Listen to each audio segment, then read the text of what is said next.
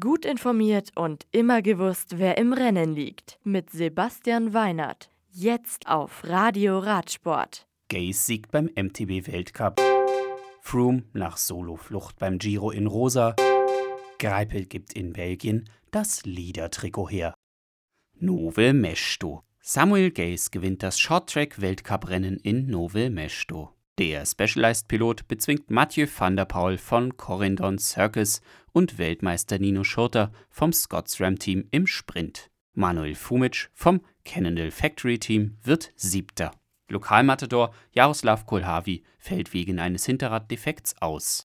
Van der Poel übernimmt mit seinem zweiten Platz die Führung im Gesamtweltcup. Den Sieg bei den Damen holt ebenfalls Specialized. Der Weltmeisterin Annika Langwart gelingt mit einem furiosen Antritt am letzten Anstieg ihr zweiter Shorttrack-Sieg in Folge. Zweite wird Pauline Ferrand-Prévot vor Weltmeisterin Yolanda Neff. Elisabeth Brandau erholt sich von einem Sturz zu Rennbeginn, führt einige Runden das Feld und belegt am Ende Platz 8 in einem hektischen Rennen auf schnellem, trockenem Untergrund. Bardo Necchia. Chris Froome fährt beim Giro d'Italia die Konkurrenz in Grund und Boden. Der Brite vom Team Sky siegt auf der Bergankunft nach 185 Kilometern vor Richard Carapaz und Thibaut Pinot. Simon Yates erlebt einen pechschwarzen Tag und kommt mit 40 Minuten Rückstand auf Platz 79 ins Ziel. Der Mitchelton-Scott-Fahrer verliert damit das rosa Trikot an Froome und rangiert in der Gesamtwertung jetzt an 17. Stelle.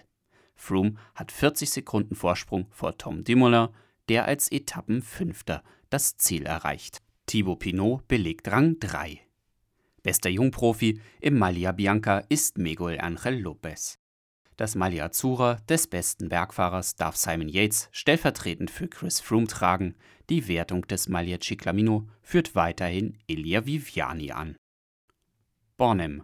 Bei der Belgien-Rundfahrt löst Christoph Laporte vom Team Cofidis mit einem Sieg im Einzelzeitfahren André Greipel an der Spitze der Gesamtwertung ab. Zweiter wird André Grifko vor Brian van Gothem.